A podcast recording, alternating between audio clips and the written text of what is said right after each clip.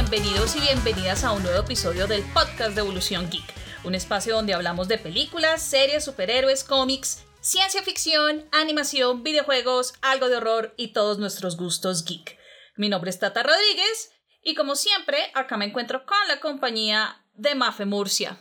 ¿Cómo estás, Mafe? ¿Cómo están los ánimos?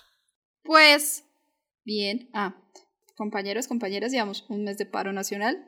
Nos ausentamos un ratico por obvias razones, pero ya volvimos a grabar para darles también a ustedes y a nosotras un poquito de esparcimiento porque esto va para largo y hay que resistir y pues si podemos darles un poquito de distracción de vez en cuando, pues acá estaremos. Eh, los ánimos están bien, firmes, requete firmes. Y nada, bien, ahí dándole, me quedé sin clases de coreano, pero bueno, me quedé sin clases, pero bueno, ahí, ahí estar, estoy estudiando por mi cuenta, pero es complicado, entonces estoy buscando clases, necesito un profesor, o profesora, o profesore, necesito que me indiquen, porque yo entiendo lo que estoy estudiando, pero quiero que alguien me diga, si estás bien, como, no estás loca, como, estás aprendiendo bien. Necesito profesor. Sí, entonces servicio parroquial, por favor. Por favor, si conocen profesores de coreano eh, en línea, eh, me avisan, gracias. ¿Y tú cómo estás? Eh, bien, pues dentro de lo que cabe, porque como muy bien lo dijiste, y pues sí se nota un poquito en el tono de nuestras voces, que no es como siempre que es ¡wow! así todo happy. Em, sí, pues las últimas semanas no han sido pues las más fáciles ni las más sencillas acá en Colombia y pues por más buenas intenciones que teníamos de continuar grabando y pues haciendo podcast, pues los ánimos la verdad no estaban, no estaban y mm, creo que esto lo puedo decir por las dos, no nos sentíamos cómodas grabando algo sabiendo pues que afuera estaban ocurriendo cosas. Sí, sí es cierto. Y lo, lo, curioso del asunto es que teníamos buenos episodios para mayo, se los, se los quedamos debiendo, eso lo solucionamos, eso es lo de menos. Eh, pero sí, o sea, nos sentíamos incómodas, o sea, por más de que dijimos, o sea, lo intentamos, lo intentamos un par de veces, dijimos como no, pues eh, lo que tú decías ahorita, como que necesitamos un poquito de aire, como ofrecer un poquito de aire, pero por más que lo intentamos, no lo logramos y, y, y, nada, pues decidimos ya ahorita junio, dijimos, bueno, por lo menos arrancar de junio, yo creo que pues las cosas se iban como, no tanto a mejorar, pero sí como que están un poquito, digamos, eh, estables anímicamente, por así decirlo, pues aquí en, en evolución y por eso decidimos esperarnos hasta, hasta junio pues para, para grabar. Eh, de, de, paso, de una vez, infinitas gracias a quienes por ahí nos escribieron, preguntándonos cómo estamos, qué ha pasado. En serio, es un bonito detalle, gente de Argentina, gente de Chile, gente de México. Mil, mil, mil gracias, en serio, muy, muy bonito el apoyo. Eh, pues em, ahí vamos. Creo que esa es la, la, la frase, ahí vamos, eh, aguantando. Sí. Eh, y nada, entonces dijimos, no, ya, traigamos algo de respiro para nosotros, llevemos algo de respiro a la gente, se necesita en este momento, dijimos ya, pues vamos a coger el micrófono, creo que ya es hora, hay que desempolvar otra vez, ¿no? Sí, sí, tal cual, ahí está, desempolve el micrófono, LOL. bueno, y qué mejor manera de hacerlo que con una película que la verdad, en lo personal a mí me sorprendió, ya ahorita pues entramos un poco más en detalles, pero dijimos, no, está la indicada, ¿no? Sí, de, coincidencialmente, ¿no? sí, sí, sí, sí. Entonces, pues em, hoy vamos a hablar sobre eh, Cruella, el, live, el nuevo live action de, de Disney. Eh, que está en salas de cine, se puede ver a través de Disney Plus con Premier Access, eh, por si tienen la posibilidad. Em, entonces, ¿por dónde arrancamos? ¿Un contexto más o menos de la película? ¿Una sinopsis? Sí, yo creo, yo creo. Démosle contexto a la gente. Sí, pues. Bueno, primero, lo primero, lo primero. No es una secuela, es más una precuela, por así decirlo. Aunque es una. Es que es curioso porque es una precuela, pero. Es una. Es una. Es una pre-cruela. Perdón. No había dado cuenta. Tenía que eh, hacerlo. Es una precruela, mm. pero una historia de origen como un poquito diferente al hilo que conocemos. Eso es lo que yo eh, vi en las entrevistas que, que, ha dado por ahí el director, eh, Craig Gillespie. Eh, pero bueno, Cruella explora los rebeldes comienzos de una de las villanas más conocidas del cine y famosa por su elegancia, que es precisamente Cruella de Vil. La película está ambientada en el Londres de los años 70, en plena revolución del punk rock. Muchas gracias. La película muestra a una joven estafadora que se, se llama Stella Miller, y eh, así como la serie de acontecimientos que la llevan a asumir su lado malvado y a convertirse en ese personaje que todos conocemos en la estridente y vengativa Cruella. Eh, la película está basada, por supuesto, en el personaje de Cruella de Vil de la novela eh, Los 100 y un Dálmatas de 1954, que fue escrita por Dodie Smith. Y iba a correspondientes, pero no, creo que es correspondiente, ¿cierto? Es una más. Eh, la película está basada, pues, más que todo en la adaptación cinematográfica de la película animada, del 61. y esta película está dirigida por Craig Gillespie, que es el mismo director de Aitonia, para que tengan una mm. idea por dónde va la dirección. Y es la tercera adaptación live action de Los 101 Dálmatas y es protagonizada por Emma Stone y con ella están Emma Thompson, Joel Fry, Paul Walter Hauser, Emily Beckham, Kirby Howell Baptiste y nuestro consentido Mark Strong. Ay, eso me hizo muy feliz, yo lo amo tanto pero como tan mal. Ay, no, yo amo a Mark Strong mucho. Ay, no. Ya. Pero tú te has dado cuenta que acá le tenemos un aprecio especial. Pero mal. O sea, fuera, de chistes y surgió así, así, ¡puf! Sí, como de la, es que él se hace querer, es un gran actor. A mí me encantan los personajes que le dan a Mark Strong porque son como muy, son muy trademark. Yo sé que a nosotros no nos gusta como que encasillen mucho a los actores y a las actrices, pero me parece que siempre dan en el clavo con los personajes de Mark Strong porque son como todos como tan poised, como, como tan ingleses. Yo lo amo. Es, es, que esa es la palabra, tan ingleses. Mark, Mark, si me estás escuchando, te amo con locura. Mi marido ya sabe, no hay problema. Muy bien. Bueno, ya entrando en materia, ¿qué tal te pareció Cruella? ¿Tenías alguna expectativa de la película? No, Ninguna. Era súper baja mi expectativa. De hecho, era, yo, sé, yo creo que lo dije en algún, en algún episodio anterior, pero yo no tenía como mayor gana de ver la película. De hecho, fue como, como que la vi, la vi ayer domingo, hoy es lunes, estamos grabando, y lunes la vi ayer, anoche la vi. Eh, y fue como, ah, tengo que ver esto porque hay que grabar podcast. Básicamente, entonces... El compromiso, el compromiso. Sí. Entonces, con, con, con mi marido, eh, entramos como con cero expectativa y caramba, qué grata sorpresa que salimos como que, o sea, yo sé que la crítica está diciendo que es una buena película, eh, sino que nosotros quedamos como, no sé si me gustó más de lo que debería gustarme porque mis expectativas eran bajas, pero yo, yo, yo realmente siento que a mí realmente me gustó mucho y me sorprendió bastante porque pues ya hemos visto cómo los, los live actions de Disney han salido, Mulan, pero, pero me gustó mucho esta porque la sentí un poquito, yo sé que yo sé que a la gente no le gusta mucho Maleficent, a mí me gusta mucho Maleficent, la verdad me gusta mucho. Me pareció que tenía un poquito como esa onda como de, de ser algo original dentro de ya algo que ya es bien canon y ya está bien establecido y, y me pareció buena en ese sentido, entonces a mí me gustó. Ajá. La verdad me gustó y me sorprendió porque no pensé que me fuera a gustar, entonces quedé contenta. Sí, yo, yo estoy en la misma página contigo. Em, yo también tengo la película fresquita, yo también la vi eh, ayer domingo. y no puedo creer lo que estoy diciendo porque pues a mí me gustó muchísimo la película, la verdad. Cruella me sorprendió bastante. Y lo digo así porque en el, creo que en el mismo episodio que estabas mencionando, yo también mencioné, pues, que no estaba como muy convencida con, con la precuela. Y me acuerdo tanto que dije que a mí me daba muchísimo miedo con el proyecto porque no quería ver cómo convertían a semejante villana que es Cruella de Vil en algo completamente diferente, como sucedió con Maléfica. Porque yo soy del combo de las que no, las que tienen serios problemas con esa película. Eso sí, tú y yo en eso hemos tenido varias discusiones. Sí, sí, sí. Y, y pues bueno, pues acá están escuchando cómo me como mis propias palabras. Eh. Porque sí, la película es increíble. Yo empecé a tener dudas cuando vi el primer tráiler. Sí. Me acuerdo que cuando salió el teaser yo dije, ok, le voy a dar el beneficio de la duda, pero cuando vea el primer tráiler vamos a ver qué. Y ya cuando salió el primer tráiler, wow, ok, bueno, esto, esto, esto pinta realmente bien.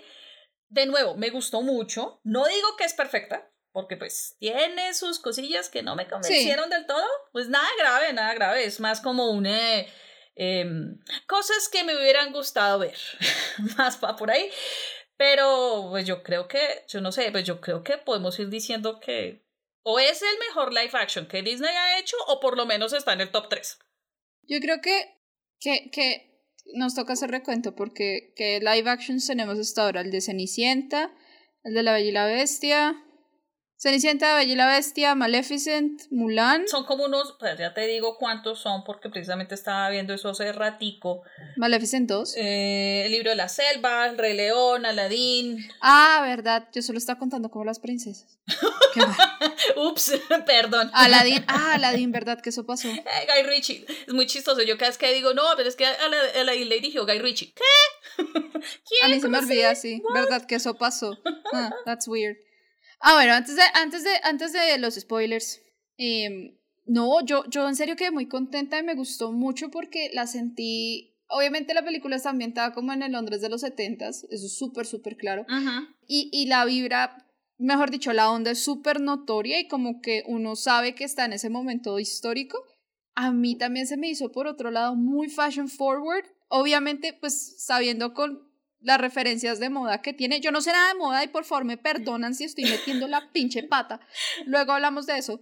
Pero siento que está tomando referentes de, de moda que hoy en día siguen siendo muy actuales. Pues Vivian Westwood sigue siendo un referente como de, de, moda y de lo de, de, ser fashion forward, pues grandísimo también, pues como John Galliano y Alexander McQueen. Entonces, todas esas referencias son súper pues son súper notorias y son muy frescas y para uno también siguen siendo como muy relevantes. Entonces, sí está ambientada en los 70 pero sigue siendo, se siente muy moderna en ese sentido, ¿no? Entonces, eso me gustó mucho y, y en general, no, siento que está muy, les quedó muy chévere la película y, y todo lo, o sea, como están insertando esta precuela, precruela, eh, voy a reír de esto todo el rato como la están encajando como en el canon pues de siento un Dálmatas, eso suena muy ridículo, pero pues ¿qué hacemos?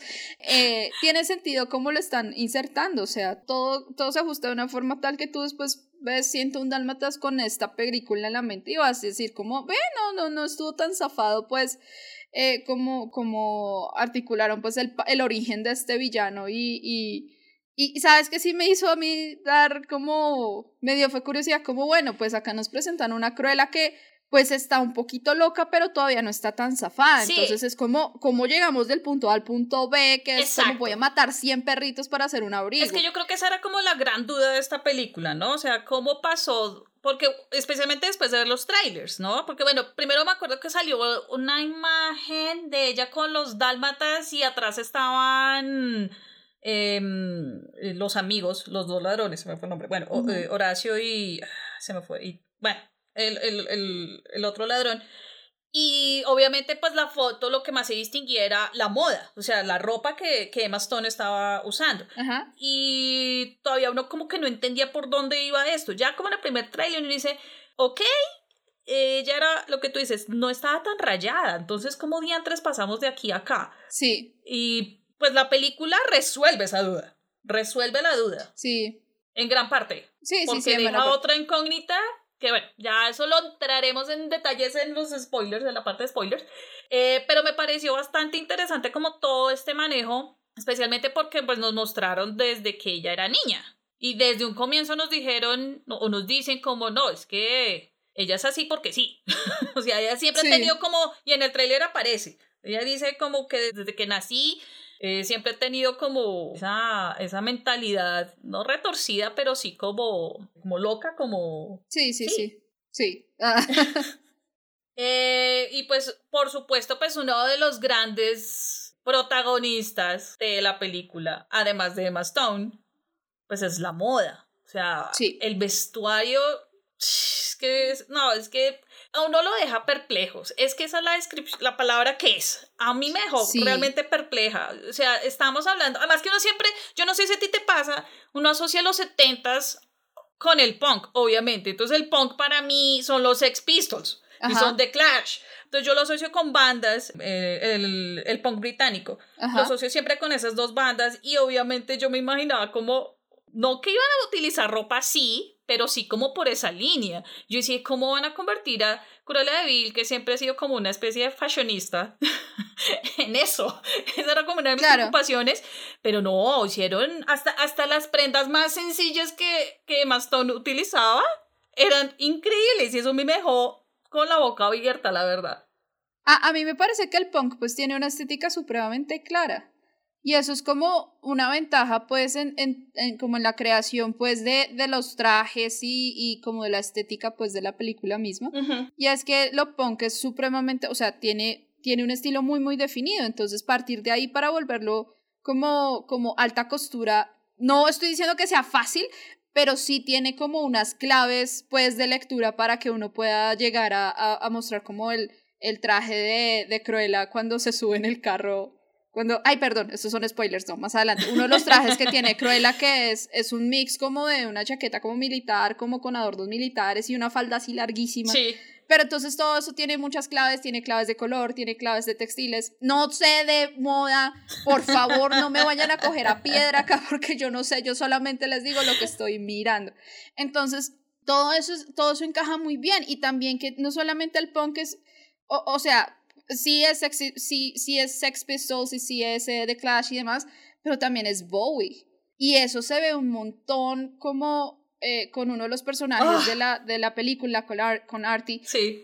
Y la forma en que, en que se presenta esta persona también, entonces el punk se puede, pues yo creo y lo podemos apreciar como de dos formas, y es este punk como bien obrero, bien, bien fuerte de, de los Sex Pistols, de Clash y demás, pero también está ese lado punk que es un poquito más andrógino y es otro, es una estética un poquito, yo diría, un poquito más refinada que viene de la mano con Bobby, porque Bobby era bien punk en medio de su androginia y en medio de su rareza, digo yo. Entonces hay, hay, hay como dos, como, hay como un espectro y me parece que las decisiones estéticas pues del vestuario y demás se, se van, o sea, navegan facilito en ese espectro y se paran súper, súper opuestas a lo que es el personaje de Matt Thompson en la película, que pues tiene una, una, como una influencia totalmente distinta de alta costura que creo que es eh, Christian Dior. Sí. Entonces son súper opuestos. Y eso es lo chévere de la película, porque si sienta de una vez como esa línea narrativa de eh, Cruella es todo lo opuesto a la villana, bueno, la villana, bueno, a su, a su... A su rival. A su rival en la película. Y lo hace de esta forma que es muy voy a decir avant-garde porque no se me ocurre nada más y me parece que queda bien y puede ser un poco pretenciosa y perdónenme, por favor, llevo un mes sin grabar, lo siento mucho. No, pero es que esta juxtaposición de estos dos personajes de las dos Emmas es muy chévere. Sí. Es muy chévere, la dinámica es un back and forth, o sea, es un back and, un back and forth chévere, no tanto en diálogos, porque se notan las influencias también aquí de, de, Devil, eh, de Devil Wears Prada para el personaje de Emma Uy, Sí, total, 100%. Dice, sí, es Miranda Presley, pero edición Londres 70s. Em, pero más, más ruin. Pienso que ella es más ruin. Pero también, o sea, el, el back and forth al que voy es como yo hago una cosa, yo hago otra cosa. Yo hago una cosa, yo hago una cosa. Era ese back and forth y me pareció muy bacano. Sí, se botan la pelota bastante y es un contrapunteo súper... No, no, pierde, no pierde fuerza, como que esa relación tensa se mantiene desde el principio y uno está como, ah, pero ¿qué va a pasar? Y, y como, ¿y qué va a hacer fulana después? Oh, no. Entonces siempre, si, si lograron también establecer como esa relación a través, pues, del, de, la, de la moda, del oficio de la moda, De, de, de una forma muy clara, o sea, está la línea y están los opuestos supremamente definidos y está eh, ese va y viene de, de, la una contra la otra y eso fue una dinámica que quedó muy bien hecha. A veces, a veces uno siente que eh, el personaje principal y el antagonista pierden un poquito como de fuerza a lo largo de la película. Sí. Puede ser, no, no se me ven ahorita como, bueno, bueno, pues para la muestra botón, Mulan, eso es como nada. Ustedes saben que yo detesté el live action. Pero, pero, eh, de nuevo, el personaje de Mulan con su antagonista, que al final nunca supe quién era, supongo que la otra chica, bruja, águila, whatever, eso nunca, nunca vimos una tensión ahí. Eso sucedió como de la nada. En cambio, Cruella y la baronesa siempre estuvieron en tensión. Y siempre, y la tensión se mantuvo hasta el punto de crisis. Y eso está muy bien hecho. Entonces, es película les quedó bien escrita. Mínimo bien escrita, pero ya sabemos que no fue solamente bien escrita. Sí. Lo cual me reconforta bastante porque yo pensé que iba a perder mi tiempo, pero no lo perdí. No, hay una cosa hablando de tiempo que yo sí me alcancé a preocupar en un comienzo cuando vi cuánto, cuánto duraba la película, porque son casi dos horas quince más o menos, dos horas dieciocho. Más o menos. Yo dije, pucha, ¿qué van a contar en dos horas dieciocho? Yo sé. Yo me alcancé a preocupar, yo dije, miércoles, ojalá que esto no, no dé tantas vueltas, y no, o sea, en realidad no, o sea, no les va a mentir, hay momentos en que, en que, en que tiende a ser un poquito el loop, pero no es mucho, o sea, no es que uno se va a aburre o algo así, no, para nada, uno no se aburre con esa película en lo absoluto. Es bastante entretenida, es divertida. Eh, yo creo que uno de los, uno de los personajes, uno de los personajes que le dan este, este grado de entretención es precisamente mm, eh, Horacio, eh, Paul Waterhauser. Me encanta. Él desde que yo la primera vez que yo lo vi en cines, que fue en Aitonia, él sabe robarse las escenas. Ah, ese, ya me acordé. Clave, ya, me acordé, ya clave, me acordé. clave, clave. Ese personaje sabe cómo robarse las escenas. Y lo chévere, por ejemplo, con ese personaje, de pronto, pues, los que han visto la, la, la película animada y bueno, la, la, la, la, primera live action de Glenn Close, pues él obviamente pues siempre ha estado con, eh, con el hermano, que se me fue el nombre, otra vez, vuelve y juega. Jasper, Jasper. Jasper, gracias. Es, siempre han estado esa dupla, ¿no? En la, en, tanto en la animada como en, en las de Glenn Close, esos dos personajes, que me acuerdo que en la de Glenn Close uno de ellos es Doctor House. sí, me acuerdo. sí, sí, sí, es Hugh Laurie. Sí, Hugh Laurie. Eh, eh, son como el comic relief, pero el típico comic relief. Sí, sí. Aquí sí, ellos siguen siendo ese papel de comic relief, pero uno balancea al otro. Eso lo bacán. Sí, sí, sí, ese también estuvo bien chévere. Jasper es más serio eh, y, y, Horacio, Horacio es un cuento. Voy a dejarlo así, Horacio es un cuento y ya ahorita entramos en detalles con esa partecita. Eh, en, en, realidad los personajes de apoyo son buenos, eh, de pronto habían unos, unos que merecían mayor peso que otros, sí. tengo la sensación. Eh, sí, te me quedó eso como, como ese saborcito ahí. Pero de resto, ah, y por favor, la banda sonora. Uy, qué gran banda sonora, eso estuvo también muy chévere. Gracias, gracias. Muy, muy chévere, muy chévere. Para mí fue una... Eh, como que el tono era Kingsman Baby Driver. Un poco. Más o menos. Mm. Y no solamente me refiero como a las canciones conocidas, a que pues obviamente Queen y que obviamente The Doors y The Clash, ¿sí? Eh, agrupaciones y músicos setenteros. Yo no estoy loca, ¿cierto que cerraron con, pues aparte de la, del original soundtrack que hace Florence and the Machine, ¿cierto que suena Sympathy for the Devil? Sí, Sí, los Stones ah, suenan. Es que estaba acá como mirando mis referencias y no la veía. Yo como me lo soñé, no, no me lo soñé, marica. No, no, no, suena, suena, suena. Una grosería. nice. No, ellos suenan, ellos suenan. Listos. No, y ahí no, no, hay, no hay spoiler en esa parte porque la banda sonora también se conoció hace unas semanas, entonces no hay lío ahí. Ah, a lo que iba era que no solamente eh, como que la, la, tonalidad iba como de esas agrupaciones o de esos músicos de los años 70 que suenan a lo largo de la película, sino la banda sonora como tal.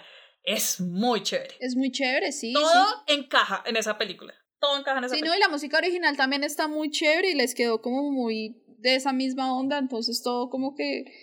Ustedes saben que mi rasero para decir si una banda sonora está bien o no es Suicide Squad, ¿no? La, la, la vieja. La Yo iba a abstenerme a tocar el tema. Pero ya que tocas el tema, no es ese grandioso compilado extraño Now Music Call. Yo sé. 14 cañonazos que yo odio. Parce, sí, que vale. En algún punto cuando la, mira, fuera de chistes, cuando la, la, banda sonora eh, salió, em, que se anunciaron pues quienes iban a participar y todo ese rollo, cuando yo vi los nombres, yo dije, uy, me alcancé a preocupar un poquito, pero dije, bueno, aquí hay por lo menos un tono que son los setentas, eso está bien, vamos a ver en qué momentos y cómo va a funcionar. No, funcionó bien, o sea, hay que ella tranquila, entonces no había tanto. y además, donde esté Queen voy yo, así que bien, gracias. Sí, no, no, les quedó muy bien hecho. Sí, sí, sí. Y también, y también es muy eficiente, pues, pues ya, ya hablamos pues de la estética y el momento pues de la película como histórico y la vaina, pero pues es muy chévere que, que estén pues grupos como Blondie, por ejemplo, Blondie es bien punk. Y pues The Clash, obviamente. La Electric Light Orchestra. También. Eh, ¿Quién más estaba? Tina Turner. Eh, ¿Quién más que yo me acuerdo en momento? Nina Simone. O sea, Nina Simone está The Doors. Gees, Supertramp. Todo, todo encaja muy bien también y, y pues también, mejor dicho, también es como una cosa como, como que no es la banda sonora porque sí, sino como esto es algo que seguramente sonó en las calles de Londres en esa década. Entonces, todo cuadra. Sí. Les quedó muy bien. Eso se llama atención al detalle. Ahorita que estábamos mencionando las canciones y los bandas, me acabo de dar cuenta que conozco mucha referencia setentera, porque no, o sea, no estoy viendo en ningún lado, sino que lo que me acuerdo es como, ah, sí, sonó Blondie, sí, ¿verdad? Ah, sí, sonó The Clash, ah, sí, sonó Queen. Nice. Sí, conozco bastante 70, no, no pensé que conociera tanto. Para que vea. Bueno, quienes no han visto la película, ya les dimos como así de grosso modo. Em, Está chévere, vayan y la vean. Sí, como que la idea de, de, de, que no solo que trata la película, sino como motivos para la película. Eh, nuevamente las actuaciones son muy buenas. Emma, Emma, tanto Emma Stone como Emma Thompson lo hacen increíble. Em, no se van a arrepentir, en serio. La película tiene sorpresas, increíblemente. Yo no pensé toparme con las sorpresas que había en la película, me gustó mucho. Ay, eso sí, de una vez les digo, ahí escena postcrédito, por favor, para que la vean. Ah, sí, ahí será postcrédito, sí, sí, Y ya, entonces, eh, nada, vamos ya a entrar a zona spoiler, yo creo, porque estoy que me hablo. Yo sé. Quiero detalles. Sí, vayan pues. Sí, entonces quienes no han visto la película, ya saben, es, la película está en cines y se puede ver a través de Disney Plus, con Premier Access. Y bueno, son spoilers. Eh. Son spoilers, ya. Uh. Sí, ya, ya, ya, ya se puede. Empecemos por lo que más nos gustó. Ajá. Entonces no sé si quieres empezar tú o empiezo yo. Si quieres empieza tú. Una de las cosas que más me gustó de la película, y esto quiero decirlo a grito herido porque si he tenido este inconveniente desde Maléfica, es que no se trata de una redención o una reivindicación de Cruella. No, no, no, no, no. Que ese es el conflicto que yo tengo con Maléfica. Ya descubrí cuál era el rollo que tenía con esa película. Ah, ok. Sino es más como, comillas, comillas, justificación de por qué este personaje que vemos termina convirtiéndose en la Cruella que conocemos. Vemos el, el, cómo llegó allá, ¿sí? No como, es que Cruella debió haber sido esto. No, no, no, no. Vimos el camino por, al que, el camino de Estela para llegar a ser Cruella. Esa creo que es la mejor definición. Y, es más, a mí me hizo, a mí la película me hizo un par de trampas. Porque... Mm, por ejemplo, por lo que ocurrió al comienzo de la película, cuando la mamá muere, que están en, la, en el castillo de la baronesa, yo juré que por eso Estela odiaba a los dálmatas. O sea, ya, ya me ya está convencida de que, ah, ok, ya sé por qué las cosas ocurren. Pero ya cuando ella dice, es que fue mi culpa. O sea, mi mamá murió por mi culpa. Yo que como, un momento, entonces, ¿de dónde es el cuento de los dálmatas? O sea, yo juré que era un trauma infantil. En ese momento yo juré que era un trauma infantil. Además que yo pensé, yo pensé que los dalmatas le iban a atacar. Yo dije, si eso pasa, no. si esto va Yo también pensé eso. Si me, o si me atacan al otro perrito, no. Yo me voy. O sea, no. Ay, sí. Esto no va a funcionar. Disney, ¿qué pasó? Disney, ¿qué pasó aquí? Pero sí, o sea, como que eh, el, el solo hecho de ver a, medida que iba pasando la película, que no era una redención del personaje, una reivindicación, que mucha gente es más, yo vi que la estaban también comparando un poquito con Joker, con el Joker de, de, de Joaquín Phoenix. Ok. Eh, no, a mí me gustó esto. O sea, yo dije, no, esto es maravilloso, esto no es maléfica. Yo insisto, o sea, yo sé, qué pena, yo sé que a ti te gusta maléfica, mucha gente le gusta maléfica, pero es que en serio, miren, les juro, he intentado ver esa película, no me convence. O sea, no, no me convence. Excepto el hecho que Angelina se ve increíble, pero de resto, ok, ok. No puedo. No, no, no, it's fine. Como que entiendo. No hay problema. Ah. y y, en medio de eso, a mí me gustó mucho que, que Cruella intentó ser buena, o sea, como Estela, que fue algo que la mamá le dijo desde pequeña, como que tratara de controlarse. Y ella en medio de todo, como que, a medida que fue creciendo, como que, bueno, listo, ella, ella, ella le tocó ser ladrona porque pues no había otro oficio, por así decirlo, eh, pero, pero ella tenía un sueño y, y era ser diseñadora.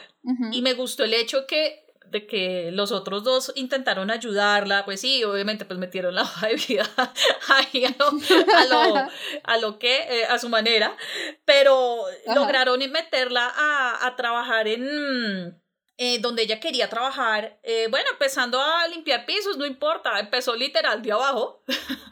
Sí. Pero ella quería estar ahí, o sea, ella tenía un sueño y me gustó muchísimo, me gustó porque eso, eso quiso demostrar que que quiso, o sea, primero que ella quería ser feliz con algo que ella amaba y a la vez quiso hacer feliz a la mamá a pesar de que ella ya no estaba. Sí. Entonces quería decir que, que tenía corazón. Estela tenía corazón. No, y Cruella también. O sea, realmente es un personaje que tiene corazón.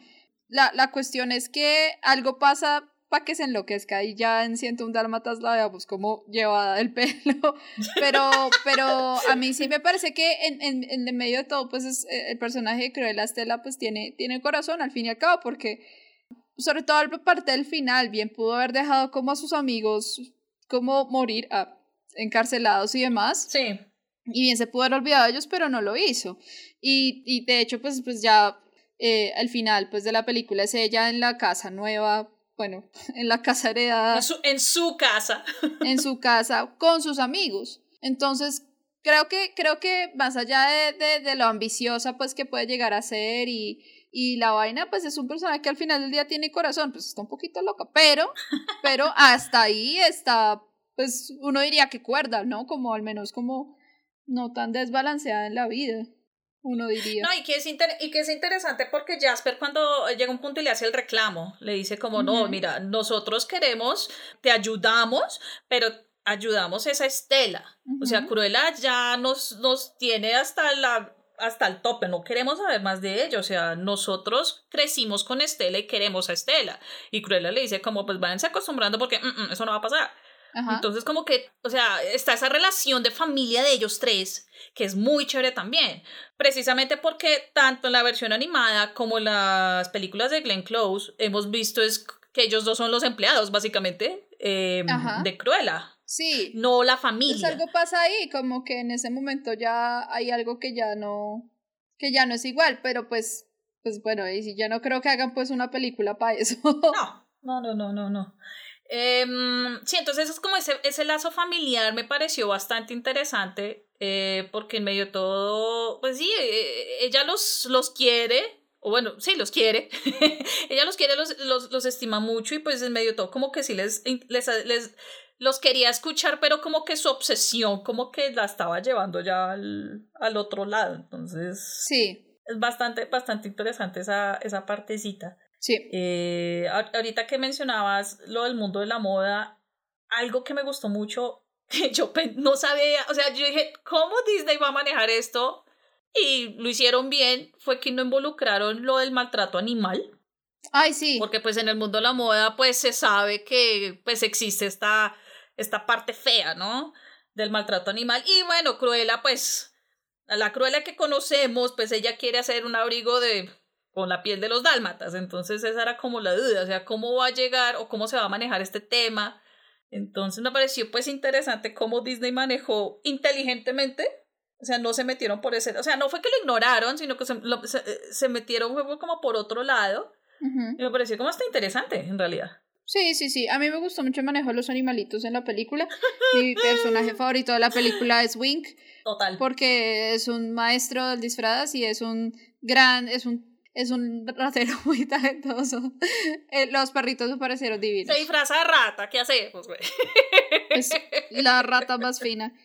Me pareció divino ese personaje y pues el Horacio con, con Wink, divinos. Divino. O sea, yo no podía, yo era como le pegaba a Emilio y le decía, Emilio, el perro, el perro no le puede pasar nada al perro. Y Emilio, no le va a pasar nada, es Disney. yo, igual, no le puede pasar nada al perro. No le pasa nada al perro. Pero, pero ese par de perritos, divinos. Ahí pasa exactamente lo mismo. Yo decía, ay, no, no les puede pasar absolutamente nada a ellos. Ellos se tienen que saltar de cualquier cosa que les vaya a pasar. Y a la vez, mi otro lado, mi mente me decía, pero es que es Disney y eso no va a ocurrir. Sí, es Disney. eso no va a ocurrir, fresca, eso no va a pasar. Sí, yo me consolaba diciéndome, es Disney, no se van a morir. Disney nunca haría eso. lo, a mí lo que se me hizo extraño, yo la verdad no conozco el primer dálmata malo, en el sentido de que como que te muestre los dientes. Nunca lo he visto. Yo sé. Y se me, hizo bizarrísimo. Esa fue una de las cosas que a mí no me gustaron. Como así que los dálmatas parecían más Rottweilers que dálmatas. Y ni siquiera porque los Rottweilers tampoco pues es que te pelen el diente de una vez. Entonces ahí sí queda un poquito perdida como ¿es en serio? ¿Esos son los dálmatas? ¿Me están... ¿Es en serio Disney? Muy, eso sí, esa sí me parece una lección de estilo un poco errada. O sea, los dálmatas estaban como de 0 a 100 todo el tiempo. ¿Por qué? Entonces sí, un poco extraño. Sí, pues yo asumo, ahora que lo pienso, eh, tiene algo que ver con lo que Horacio eh, le dice a... Mm, vuelve y juega, porque se me olvida el nombre, de Jasper, cuando se están robando los dálmatas que le dice que es curioso cómo eh, los dueños se parecen a sus perros. Sí.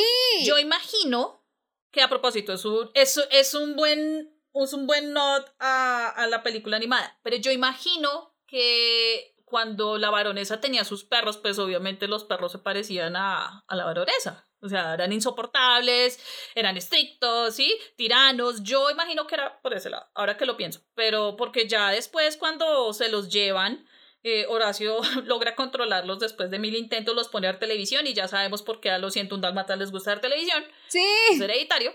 Eh, em, y, los, y los calma, ya, ya al final, o sea, es que a lo largo de la película también vemos un progreso de los perros, es muy chistoso, de esos tres dálmatas. Yo sé, a mí, a mí, a mí me causó mucha gracia como hay un momento de la película eh, en el incendio que la baronesa pues está llevando a los dálmatas y, y Buddy y Wink quedan como atrapados en el fuego y los dálmatas se dan la vuelta y son como, no, los amigos. Y yo, no, los amigos, no, los amigos son amigos para siempre y por siempre. Al final todos son amigos y se quedan en la misma casa, lo cual me hace muy feliz. Pero ese pedazo me pareció lindo porque hay también hay como carácter development en los dálmatas, que no me lo esperaba, pero lo hay. Nice. Sí, sí, sí, sí. No sé, ¿qué otra, a, ti qué otra cosa te gustó de la película?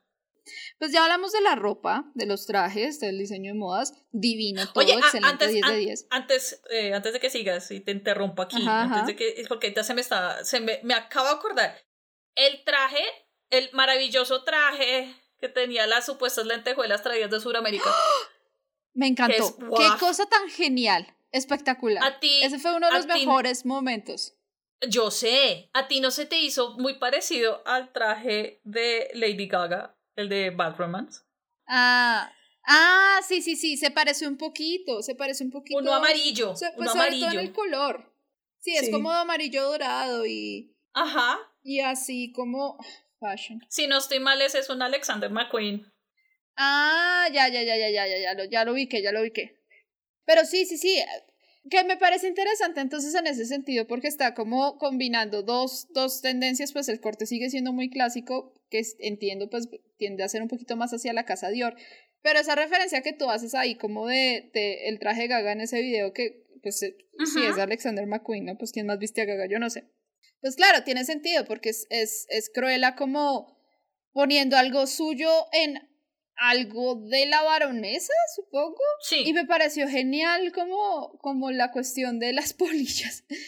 O sea, eh, bárbaro, barbarísimo, me encantó, como qué vaina tan brillante, como claro. Made in Suramérica, gracias. Yo sé, yo sé, ¿no? Eso estuvo muy chévere y, y, y, como toda la, toda la intención, ¿no? Porque la vieja le cose las, las polillas a mano al vestido, las, bueno, las, los capullos.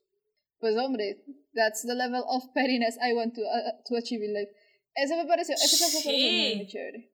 No, y que cuántas, cuántas polillas, cuántas polillas no le cosió ese vestido, si así me entiendes. El, el, lo que tú dices, el grado de, de quiero vengarme, o sea, es absurdo. Sí, sí. O sea, eso ser vengativa, vengativa con estilo y con bastante inteligencia, pienso yo.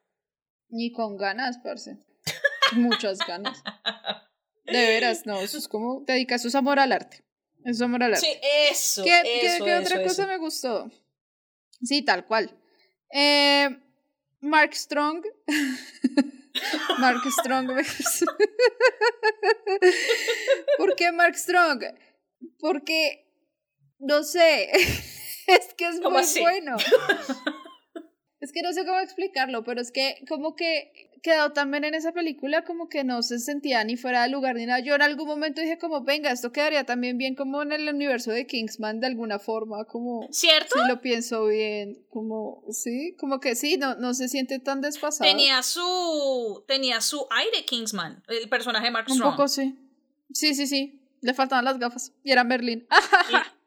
yo eh, sé, yo sé. Sí, yo, yo la verdad es que yo amo Mark Strong, I am extremely biased, entonces no. la verdad es que Mark Strong es un gran actor, pero descúbralo por ustedes mismos, no dejen que yo los guíe con mi fangirlismo extremo. Eh, pero me gustó mucho el personaje, me gustó mucho la actitud del personaje, sobre todo ya pues al final que se descubre todo, pues como no, es que tú eres la hija, es como, ok.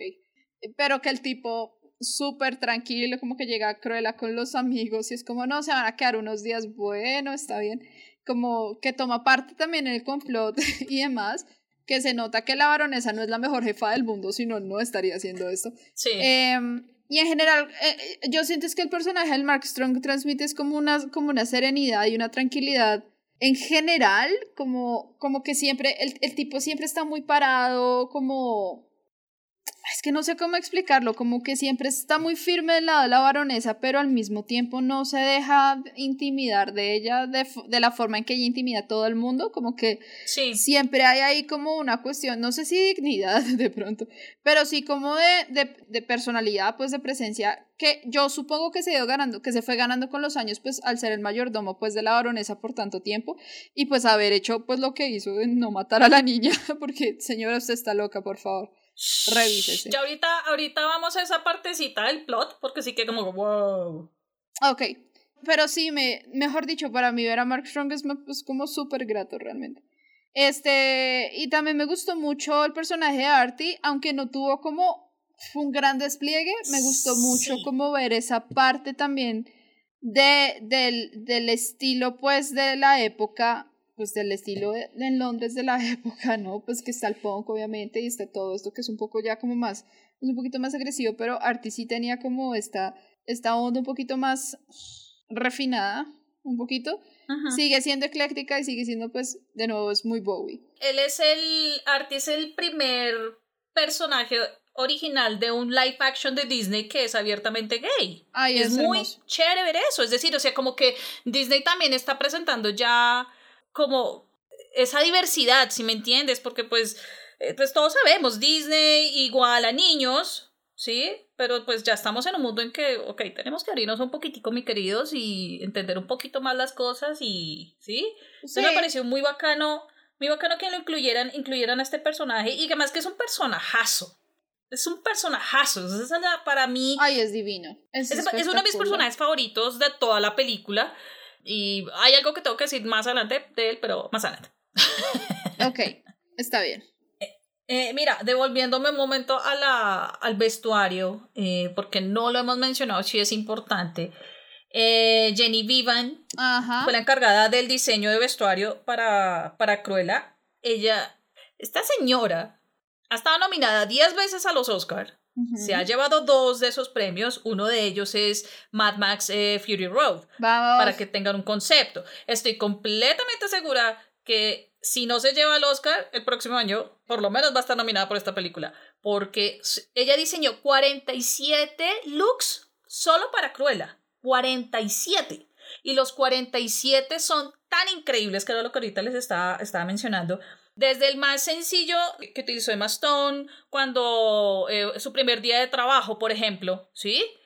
Hasta los vestidos de Cruella como tal. El del carro de basura, déjenme decirles, es el mejor de todos los trajes, la verdad. Y no les voy a mentir, y, no, y una de mis escenas favoritas fue precisamente esa. Básicamente es como de, mira, mira, baronesa, tú eres basura, tú estás ya yendo a la basura, yo estoy renaciendo de, de, todo esto y soy mejor que tú, se va en el carro y es la carcajada. O sea, ¿qué más se puede esperar? ¿Qué más se puede esperar? Sí, no, los, los muy ay, no sé cómo escribirlos, es que son muy chéveres, los trajes son muy elegantes. The future. Eso me pareció chévere. Bueno, eso me pareció un poquito in your, como in your nose, como sí, ya entendimos, como que eso de pronto no era necesario, pero de resto toda la cuestión de los trajes me pareció muy inteligente y muy... El de la basura me pareció... Es absurdo. Qué, qué vaina tan increíble y espectacular. Ese me gustó mucho. Y el del carro, cuando se le sube el carro a, a, la baronesa que no la dejan ah, salir. que, sí.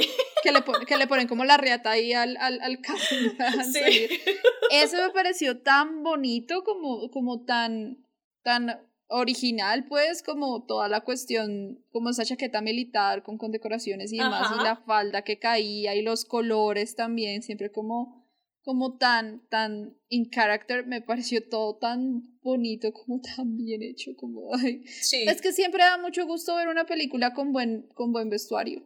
Sí. Eh, y sobre todo esta que tiene como ese enfoque como de fashion y demás, me parece muy Ajá, y que obviamente es el juego o la combinación vestuario, eh, maquillaje, peluquería, como toda esa parte, o sea, que, que los, los tres elementos trabajen bien en conjunto, Ajá. ahí la hacen. Además que también se nota que el diseño de producción, el departamento de producción, de diseño de producción, el departamento de vestuario, el departamento de maquillaje, eh, la parte de, de diseño artístico, se gozaron hacer todas estas cosas, que yo me imagino que es igual que Emma Stone y Emma Thompson en la actuación, que se nota que ya se disfrutaron esos papeles. Sí, sí, sí. Sí, tal cual. Bueno, ya que, ya que me estabas mencionando, ya que estabas mencionando a Mark Strong, y ya que estábamos hablando de, de, de, Emma Stone y de, y de Emma Thompson, bueno, ellas fantásticas, increíbles, 10 de 10. Yo, yo la verdad, una de mis preocupaciones con Emma Stone, yo tenía miedo del acento británico porque no en The Favorite, a mí no me gustó el acento de ella. Entonces sí estaba como un poquito. Ah", pero acá, acá me sorprendió porque básicamente eran dos acentos británicos, ¿no? El de Estela y, el de Cruella. Bueno, yo no sé si es acento o tono. Acento. Ok. Y se distinguían muy bien. A mí, a mí, voy a ser súper honesta, a mí el acento de Emma Stone no me gusta, el inglés no me gusta, suena muy suena muy de mentiritas. Ese no me gustó mucho. Suena como, oh, yes, the top of the day to you. Suena muy de mentiras. No está mal, pero, pero pues se nota que ya no es inglesa, entonces. Que pues yo creo que es lo de menos, pero, pero sí, no, el acento de Bastón no me gusta. Pues. Pero es mejor que el de Favorite, la verdad. Ah, ok, ese no, ese no lo he visto. Ese, es mi punto, mejor dicho. Ah, ok, ok. O sea que lo ha mejorado. Sí. Y eso es lo que sí, Sí. En mi concepto, sí. Mi concepto sí. Y Emma Thompson, pues aquí somos fans de Emma Thompson, así que lo siento. Ah, sí, sí, sí, no, no, Aquí, aquí la defendemos acá pues espada. Ajá, Tal cual. Y, y hablando del personaje de Emma Thompson, a mí me sorprendió ese personaje bastante. O sea, yo no pensé que en una película de Disney fuéramos a encontrar un personaje tan oscuro lo que ahorita mencionábamos, sí, se nota que tiene sus influencias de, de, Miranda Priestley, eh, de, de Devil Wears Prada, pero este personaje de la baronesa es muy, muy, muy ruin. O sea, pues, pues literal. Pues sí, o sea, al menos Miranda Priestley tuvo a sus hijas. Por ejemplo. Y les conseguía el manuscrito de Harry Potter. Al menos. Y las tablas de surf y. Así, todo eso. Pero sí, o sea, el hecho de que, de que un personaje, o sea, vuelve a jugar, el hecho de que un personaje de Disney como que diga como, no, es que no quiero a mi hija, o sea, desaparece la... Es como, ah, ok. Y además que esa, esa, trama fue bastante rara, ¿no? O sea, ahí fue cuando lo que yo mencionaba al comienzo, de, de esas sorpresas que fuimos encontrando en el camino. O sea, yo, yo en un punto dije como, la tía, la tía de... de Estela, eh, no sé, alguien que le robó la herencia a Estela, o sea, la estaba imaginando por ese lado, menos que iba a ser la mamá. Sí, tal cual, tal cual, yo no, yo dije como, deben ser familia, ¿sabes qué dije yo? Esto va a sonar muy chistoso, eh, los, los oyentes y escuchas que conocen esta obra literaria, pero yo tan pronto pasó pues como lo, lo, pues, la escena al principio cuando llega la mamá de Estela a la mansión a pedirle ayuda a esta señora yo lo primero que dije como dije como fue pucha esto es flores en el ático ah. no no era flores en el ático. No era flores en el ático. Okay, okay. porque porque pues de flores en el ático pues pasa spoiler de flores en el ático vayan y lo leen o lo ven si no se trauman tanto. Eh, la mamá de los protagonistas pues vuelve a la casa materna, paterna a pedir ayuda porque se ha quedado sin plata, pero pues ahí resultan un montón de cosas porque ella tuvo unos hijos por fuera que pues no, con un señor que no quería la familia y etcétera. Entonces por eso dije yo, ¡Ah! esto es flores en el no, no era flores en el ático. Casi, pero no. No era. Además que ahí, ahí lo que engañó en esa parte, pues era el collar, ¿no? El Porque pues la baronesa se queda con el collar. Ahí fue cuando yo dije, ah, o que dijo que era una reliquia, que ella había dicho que era de mi familia, una cosa así. Y yo me quedé como que, ah, esta se robó la plata de la familia. Oh, o sea, ahí fue cuando yo dije, empecé a sacar una segunda teoría de, de todo esto y, oh no, sorpresa, era otra cosa completamente diferente. Y, y es más, el personaje de Mark Strong en algún punto yo dije, pero, ok, eh, al comienzo, más que todo, como, bueno, pero ¿cuál es el peso de él acá? Es el mayordomo, pero ¿qué hace? Es decir, porque pues eh, la baronesa tiene su, sus empleados y todos le tienen miedo y efectivamente el único personaje que no le tenía miedo era, era Mark Strong, Pero, pero no le entendía muy bien cuál era su funcionalidad. Ya cuando aparece el incendio y le cuenta pues todo esto y dice, ah, ok, ah, o sea, gracias a él, gracias a él es que Cruella vive. ya eso tiene un poquito más de sentido. Pero, y que guardó lo más importante, ¿no? Pues el certificado de nacimiento. Em, pero sí me pareció bastante curioso y me alcancé a preocupar un poco porque yo dije, pero nuevamente, o sea, ¿cuál es el peso de este personaje? Y lo que venías ahorita diciendo sobre los papeles que él hace, eh, sobre todo los últimos, pueda que no tengan como tanta presencia en pantalla, pero el peso que tienen son gigantescos. Sí, sí, sí, tal cual. Por ejemplo, con Merlín, o sea, uno dice, pero ¿cuál es su peso? Ya, ya en Kingsman, en la segunda, pues uno entiende realmente cuál es el peso del personaje. Ok, Mark Strong tiende a tener personajes así, con un peso gigante. O sea, puede que no aparezca mucho tiempo en pantalla, o sea, los últimos personajes que ha hecho, pero wow. sí, eso es verdad. creo que también sale en 1917, si no estoy mal. Entonces, ah, sí, ya me acordé en qué sale, en qué parte sale 1917. Ok, y en esa escena también, son como una escena y chao, y es el peso que le pone, o sea, entonces aquí fue como la misma situación y gracias a Dios, o sea, que me alcancé a asustar, la verdad me alcancé a asustar por, por Max Strong. Y, y de nuevo, Paul Waterhauser se roba las escenas, muchas gracias, lo adoro, me encanta. Y sí, con el perrito, con Wink. Wink, ¿esto se llama Wink. Wink, porque tiene un parche. ¿Cuál es el ángulo? ¿Cuál es el ángulo? ¿Cuál, es, el, ángulo? Yo sé. Esa es como la frase, la frase insignia. ¿Cuál es el ángulo? ¿Cuál es el ángulo? Sí. Ah, este era el ángulo. No, pero bueno. Sí. sí. Ay, estaba mirando, estaba mirando y el personaje de Artie, que lo interpretó un chico que se llama John McCree. Ajá el, eh, John McCree sale en, eh, eh, hace de Jamie en el musical Everybody's Talking About Jamie. Ah, sí, en la, en la obra como ah, sí. Ah, lo amo. Y que ya soy su fan. Él es el protagonista de la obra. Ajá. y ahorita van a sacar una película basada en la obra. Sí. Y, y John McCree, él canta una de las canciones de, de Cruella. Oh. Él canta I Wanna Be Your Dog. Ah, wow. Sí. Sí, sí, sí. Qué lindo, qué lindo personaje. A mí me gustó mucho el personaje de arte. Sí, es uno de los mejores personajes de, la, de los secundarios, uno de los mejores personajes, la verdad. La verdad. Y aquí como el dato, dato curioso, así, hablando de personajes secundarios. Ajá. Obviamente pues tenemos ya aquí eh, la presencia de otros dos personajes que son Anita y, y Roger, ¿no? Sí. Lo, lo chistoso, lo chistoso. Y aquí viene mi parte de, ay, tata. Bueno, yo no los relacioné. Yo, yo. Hasta el final. Sí, hasta el final, hasta el final. Pero creo que, creo que esa era la intención realmente. Pues sí, pero no. porque, por ejemplo, el caso de Anita, que bueno, por fin descubrimos que el apellido es Darling. Eh, es que no me acuerdo si es en la animada o la de Glenn Close. Creo que es en la animada, que Cruella da a entender de que ellas dos estudiaron juntas. Sí, sí, sí. Creo que sí. Entonces como que yo no la caché sino hasta el mero final. Yo, ay, qué boda. Y lo de Roger también fue hasta el mero final. Pero aquí lo curioso, sí, de dato, dato curioso de Roger es que uno de los actores que eh, estaba como en la lista de interpretar el papel de Roger era Dev Patel. Eso habría sido lindo. Acá somos fans de Dev Patel, de Riz Ahmed, entonces calmación. Acá está su casa, ya, Fan de él desde Skins.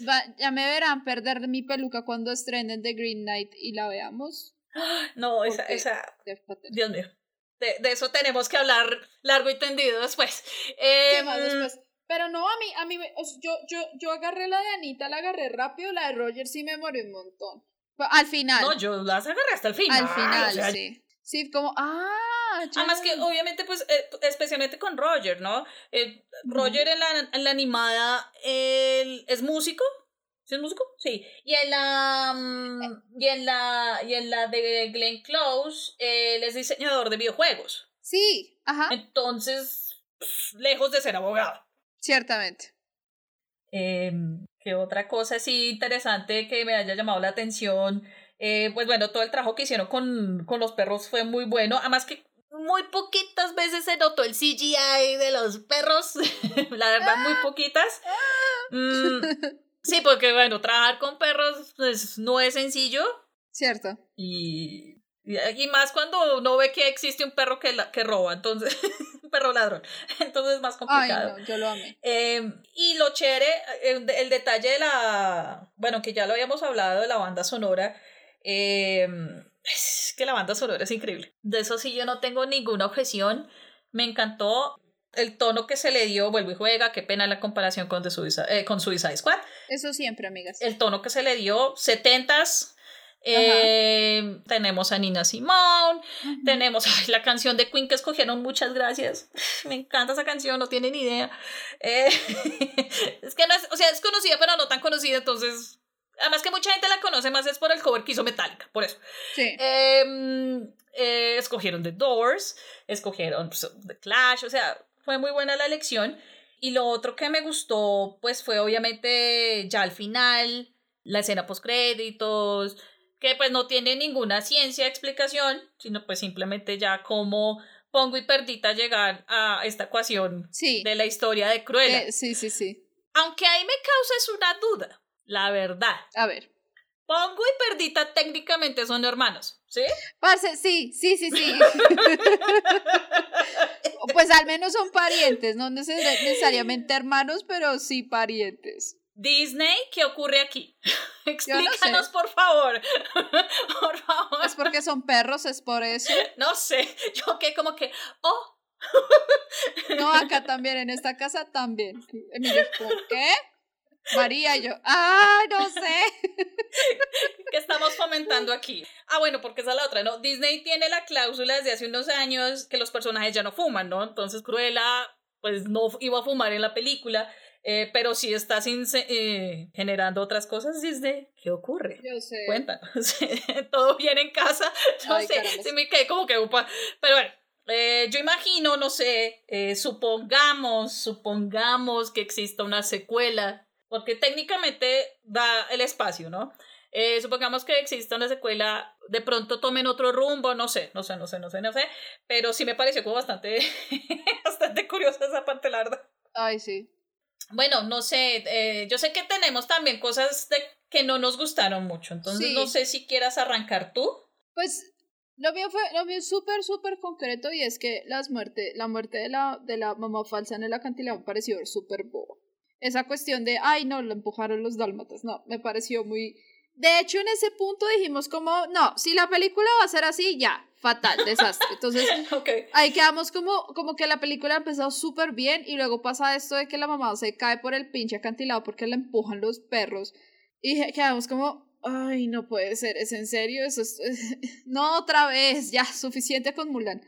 Pero, pero, lo, lo bueno fue que no, no fue así, no fue el caso pero sí se me hizo un poco floja la cuestión de, de sí, como lo de, lo de los dálmatas en general me pareció muy, no estuvo muy bien hecho, como que estuvieran bravos todo el tiempo, que cogieran y mataran como casi, como, pues no porque no puedan hacerlo, sino como que toda la cuestión de, de mandarle los perros para que la empujen, pues pareció re tonto, muy tonto.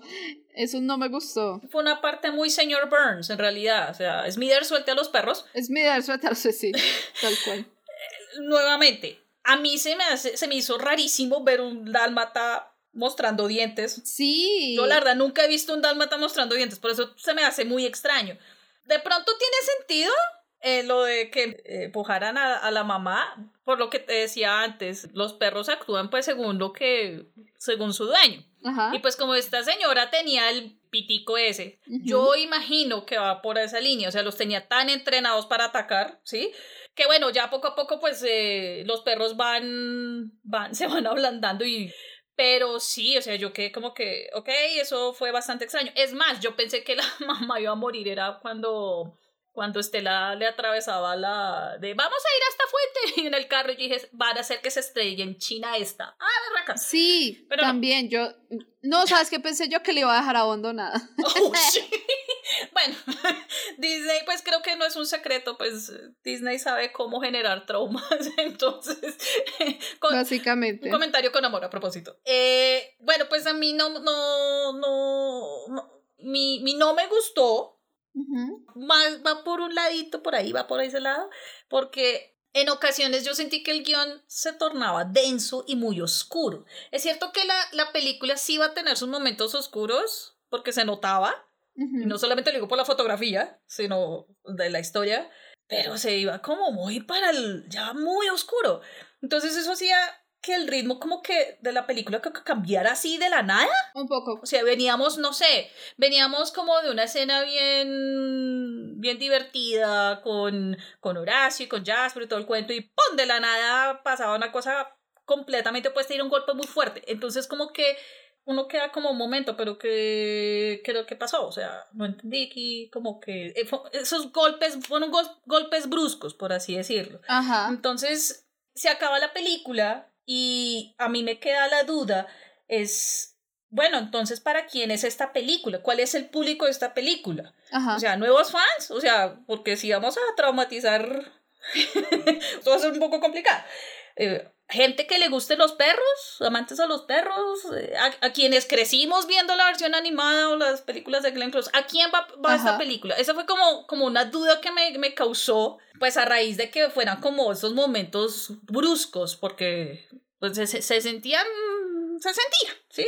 Sí, sí, sí. Y, y lo otro, lo otro es que no creo que la película debió haber sido tan larga. Eh, nuevamente, yo me gocé las dos horas 14, 18 de tiempo, pero no me aburrí nunca. Pero, pero hubo momentos que sobraban, o sea, que se sentían en repetidos. Eh, por ejemplo, eh, cuando Cruella quería ser, eh, Cruella llegaba a los desfiles de la baronesa, mm. ¿sí? Entonces como que se sentía un poquito repetitivo, ¿sí? Y de pronto ese tiempo, en vez de quitarlo, se lo habían podido invertir a otros personajes que sí merecían más tiempo, como Artie. Y ese es el punto que yo quería llegar. Artie es un personaje clave precisamente porque es el que diseña todo esto. Ajá. Junto a, Cruella y se merecía un poquito más de presencia. Entonces yo sí me quedé como que quería ver más de ti, la verdad, ¿qué pasó? ¿Qué pasó? Y también de Anita, porque yo me emocioné, o sea, yo la verdad me emocioné cuando vi a, a, este personaje que ella era la amiga del colegio y dije como, ah, buenísimo, o sea, como que vamos a ver un poquito más de ella y poco a poco como que se fue perdiendo, o sea, perdió la fuerza y se convirtió, pues no fue cliché 100%, pero sí, sí iba quedando como ahí relegadita. Sí, fue un poquito gratuita a veces, ¿no? Como, sí. como, como, ay, sí, mira, ella, se conocen desde niñas, como, bueno, sí, está bien. Nice. Pero ya. Sí, como que el tiempo que de pronto le invirtieron en, en, en ciertas cositas que sobraban, ¿sí? Que no justificaba esa repetición, se la podían invertir a personajes como estos. Entonces yo creo que esa fue como comillas, mi única falla que le vi, por eso decía que era como cosas que yo quería ver, no tanto falla como tal. Y, y, ya, o sea, yo la verdad no tengo tantos peros con esta película, increíblemente. Sí, no, yo tampoco.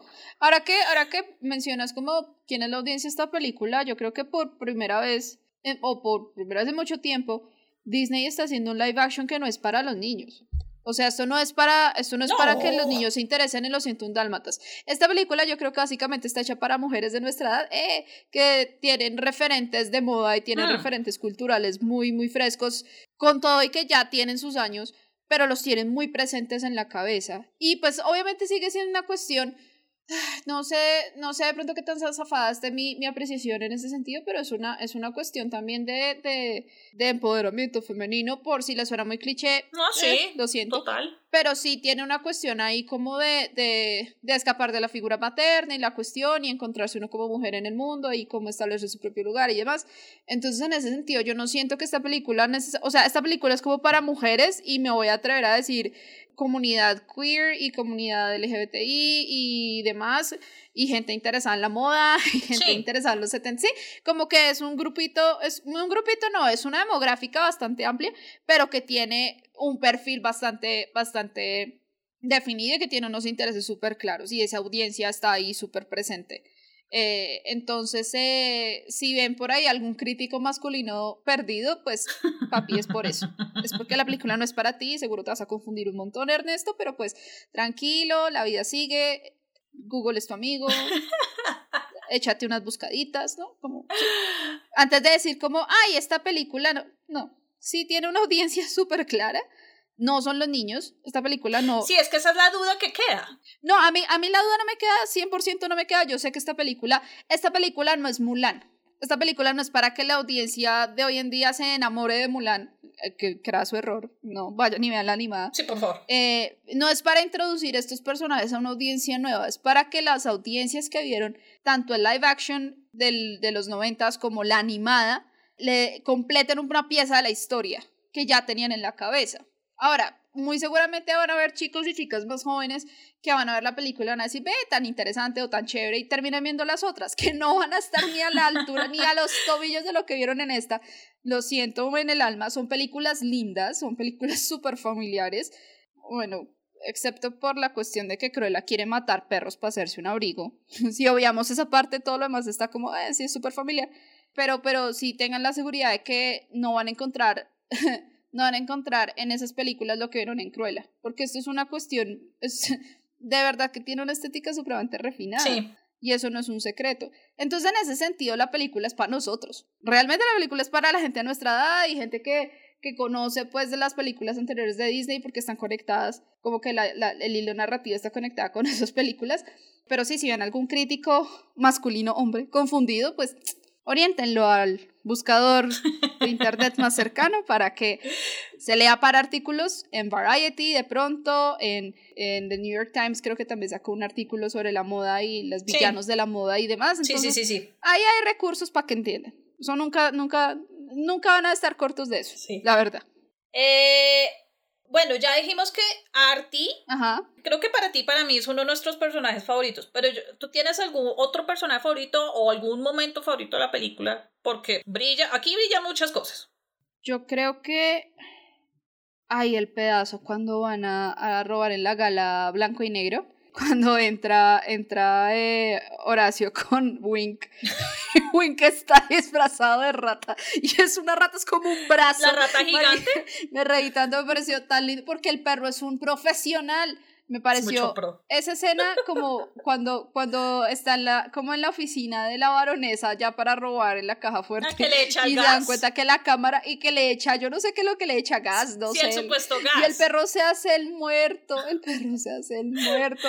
No, esa es una de mis escenas favoritas. Yo creo que casi todas las que tienen que ver con los animalitos son como mis escenas favoritas. Bueno, en, en, eso sí, en eso sí estoy de acuerdo, eh, sobre todo con la, los perros de, de, ellos, ¿no? Sí. Y hay otro hay un momento que me gustó mucho, que es básicamente cuando Estela se despide de la mamá en la fuente. Ajá. Cuando ella ya descubre que ella es la heredera, que es la hija de la baronesa y todo el cuento. Y que ella le dice, es que lo intenté, o sea, intenté ser buena. Ya entiendo por qué tú me decías que tenía que ser de esta manera. Y lo intenté, lo intenté, en serio que lo intenté, créame, por favor. Pero ya, no más. Voy a ser yo y voy a ser mejor que ella. Eh, aún así yo te quiero y te querré siempre. Bueno, sí, el always, yo hay lágrimas. Sí, sí, sí. Me pareció muy bonito esa parte. Muy bonita. Sí, sí, Eso sí. le doy el crédito porque es una de las partes más sensibles de la película comparada pues a, ahorita lo que veníamos hablando, que la parte de los animales, que es muy divertido, tan. Esta es, esta es el total opuesto y me gustó tanto, me pareció muy dulce, es más. Sí. Y entonces es tan raro decir como que Cruella tiene un una escena dulce en la película, o sea, del personaje, pero me pareció muy bonita esa escena, la verdad. Sí, sí, sí, no, tal cual, tal cual, estoy de acuerdo, estoy bien, bien, bien de acuerdo. Eh, bueno, pues antes de dar nuestra calificación, no sé si tengas algo más que decir sobre Cruella, el live action, o, o si quieres, la quieres rankear dentro de los live action. Disney. Yo creo que, pues veo que hay 17 live actions de Disney, ¿no? Más o menos, acá en Rotten Tomatoes. Eh, yo no vi la de La el Vagabundo, por ejemplo. Hay varias que no he visto. Yo no vi. Creo que esa es la única que no he visto, la de Lady and the, Trump. Es la única que no he visto, viendo acá la lista. Yo, no, yo, yo solamente he visto Cenicienta, Mulan, eh, La Bella y la Bestia, eh, Maléfica, Alicia, las de 101 Dálmatas y, y ya.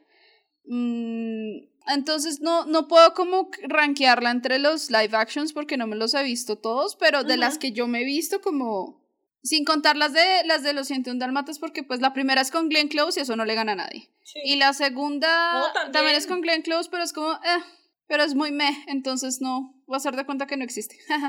pero es sustancialmente mejor que Cenicienta y La Bella y la Bestia. Obviamente es mejor que Mulan y nos, nos damos en la cara si es necesario, pero me paró re duro esa película, muy mal.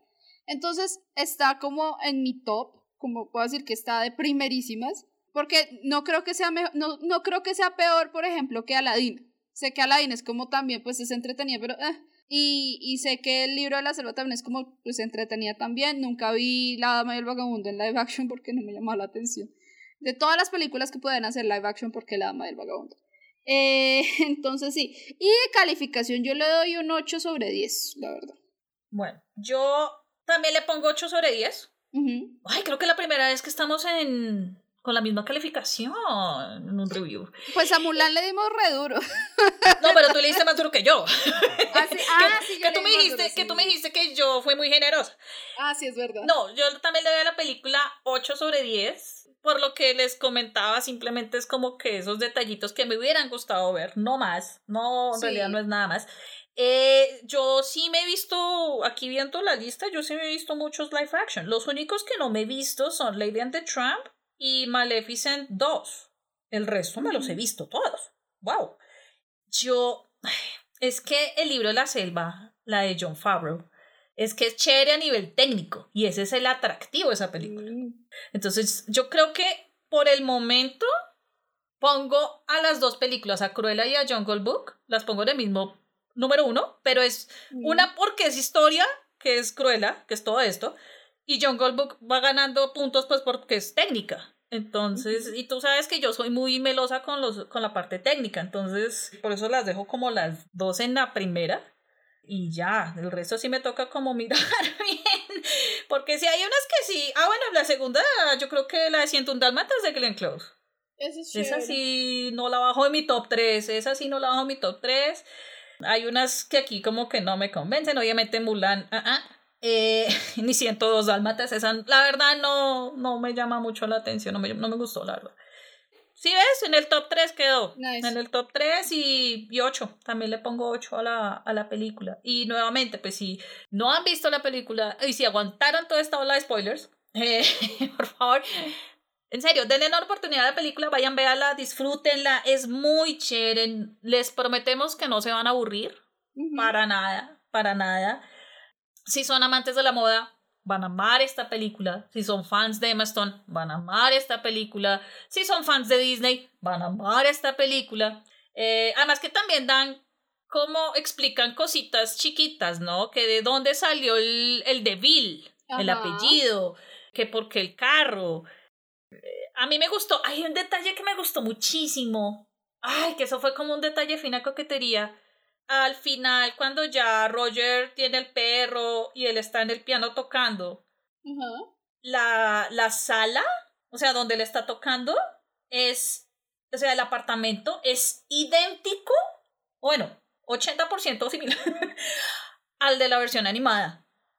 Tiene unos detalles que son, mira, es, es, desordenado, el sombrero está sobre el reloj, el, eh, creo que eso es un cello, un contrabajo, está en la misma esquina, está el, el, el, sofá verde, o sea, son cosas chiquiticas, pero es como que, ay, hijo de pucha, gracias, o sea, es un detallazo, o sea, a mí esos detalles son los detalles que a mí me enamoran, entonces. Sí, sí, eso también quedó súper chévere. Perfecto. Es más, hasta, hasta la basura. No, perfecto. Ah, la chimenea. No, o sea, bien, bien, bien, bien. Ya, todos Muy nice. Y el otro fue que, pues, no hubo cameo de Glenn Close, pero Glenn Close produjo la película. Ah, bueno. No, pero chévere, chévere. Nada más que hubiera sobrado un cameo de ella. Ay, no. sí, no, no, no, eso habría sido, mejor dicho, no, esas son líneas temporales, eso es una misma línea temporal, eso no se puede. Sí, que la mentora, no, qué mamera, la verdad sí. No, no, no. Hubiera sido no, No, porque al final del día la mentora de Cruella pues fue la baronesa. la propia mamá. la propia mamá. Y, y en, eso, en ese sentido yo sé que ya estamos casi cerrando, pero a mí sí me pareció muy chévere eso porque la cuestión de cuando la lleva a la cafetería y le dice como no puede, nada puede distraerte de tu carrera. Oh, sí, sí, pues sí eso se extrapoló un montón ya más adelante, pues obviamente ya vemos cómo termina todo en un Dálmatas y pues el rencor de, de Cruella con Anita es que ella decide dedicarse pues a formar una familia y pues para Cruella eso no está pues en su como en su estructura de valores, que básicamente nada se puede interponer en tu camino, en tu carrera, que es muy, que es muy Devil Wears Prada, cuando, cuando Miranda le dice eso a Andy, como, sí.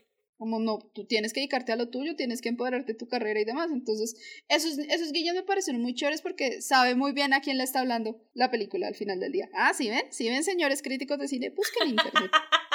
Googleen las vainas.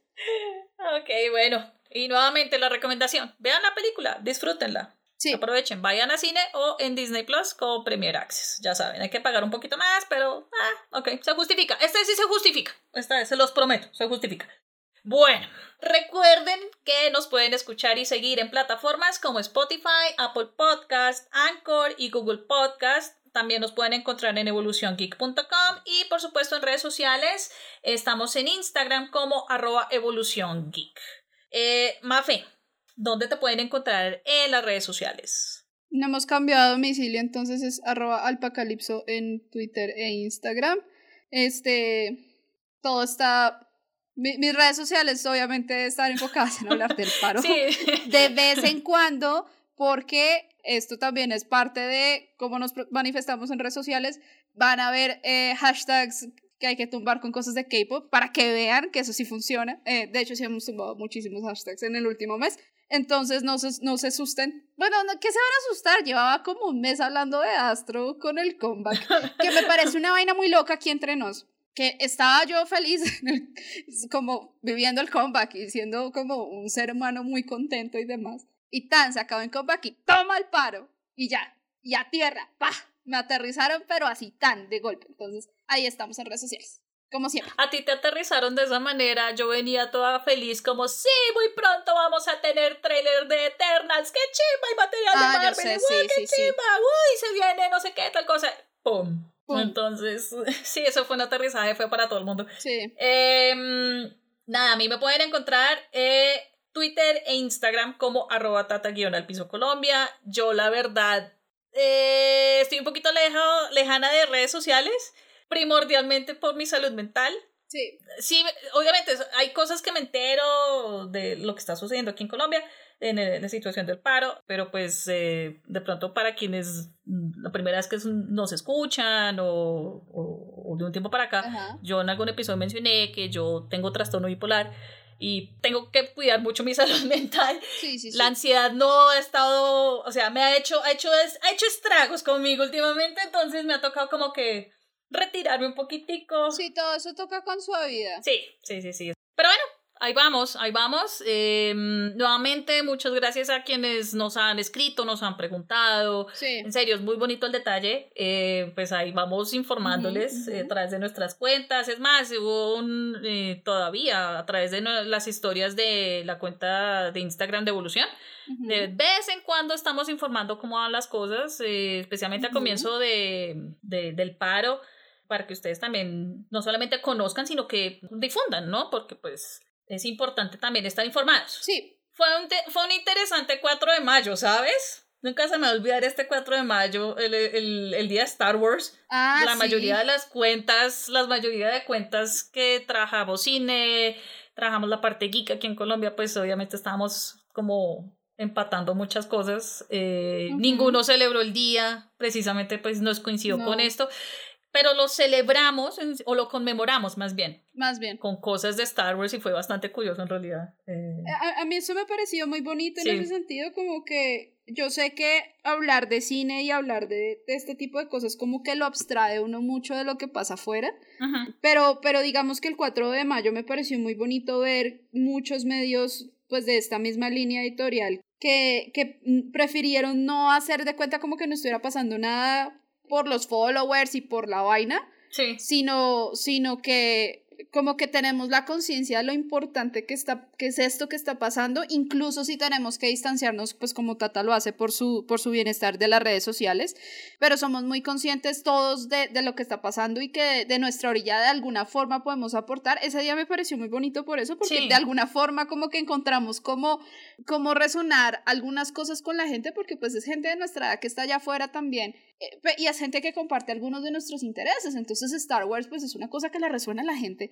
Y a mí eso me pareció muy bonito. De hecho, saludos a todos los compañeros y compañeras, colegas del medio. Muchas gracias por, por esos gestos también. Y, y nada, y, y pues nuestros espacios están ahí también para lo que necesiten de difusión en cuanto podamos hacerlo también como a veces es muy pesado compartir mucha información y muchas noticias. Yo estoy ahí 24/7, bueno, 24/7, tengo que dormir, pero yo estoy pegada muchas veces a redes porque a mí me a mí me sale mejor estar enterada que luego entrar y enterarme de golpe. Sí. Entonces como que ya merma, me merma a mí la situación un poquito, esa es como la forma que yo lo manejo, entonces eh, sí, gracias a todos los los colegas del medio por por estar firmes y, bien parados pues con lo que está pasando. Eso es muy importante. Y, y, muchos, y hay que dar el crédito también que muchos eh, han seguido compartiendo esto, es decir, o sea, como que pararon sus actividades, unos pararon actividades y decidieron apoyar toda esta cuestión del paro, las marchas, manifestaciones, compartir información,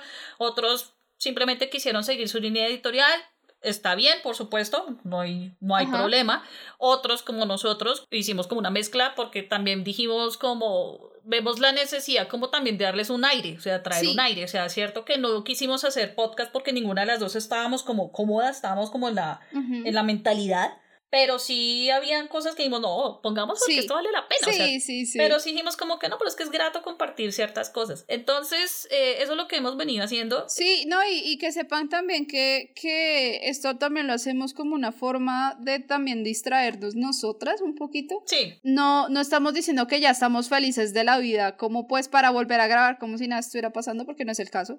Pero sí sentimos que tener esto es un poquito como un respiro para todo lo que estamos escuchando y viendo, pero, pero sí, yo sí, yo sí quiero que sepan que, que acá estamos firmes, muy paradas, desde esta esquina. Y, y, nada, les seguiremos contando pues al final del podcast supongo cómo van las cosas y esperamos también darles una buena noticia al principio de alguno de estos episodios donde podamos decirles llegamos a algún, se llegó a algo. Sí. Y, y, y, hay, y hay como una luz pues al final del túnel para seguir avanzando, pero por ahora ahí estamos. Sí, sí, sí. Y muchas gracias. Sí. La verdad. Ay, apoyo completamente esas palabras, voy a llorar. Eh. Dios mío.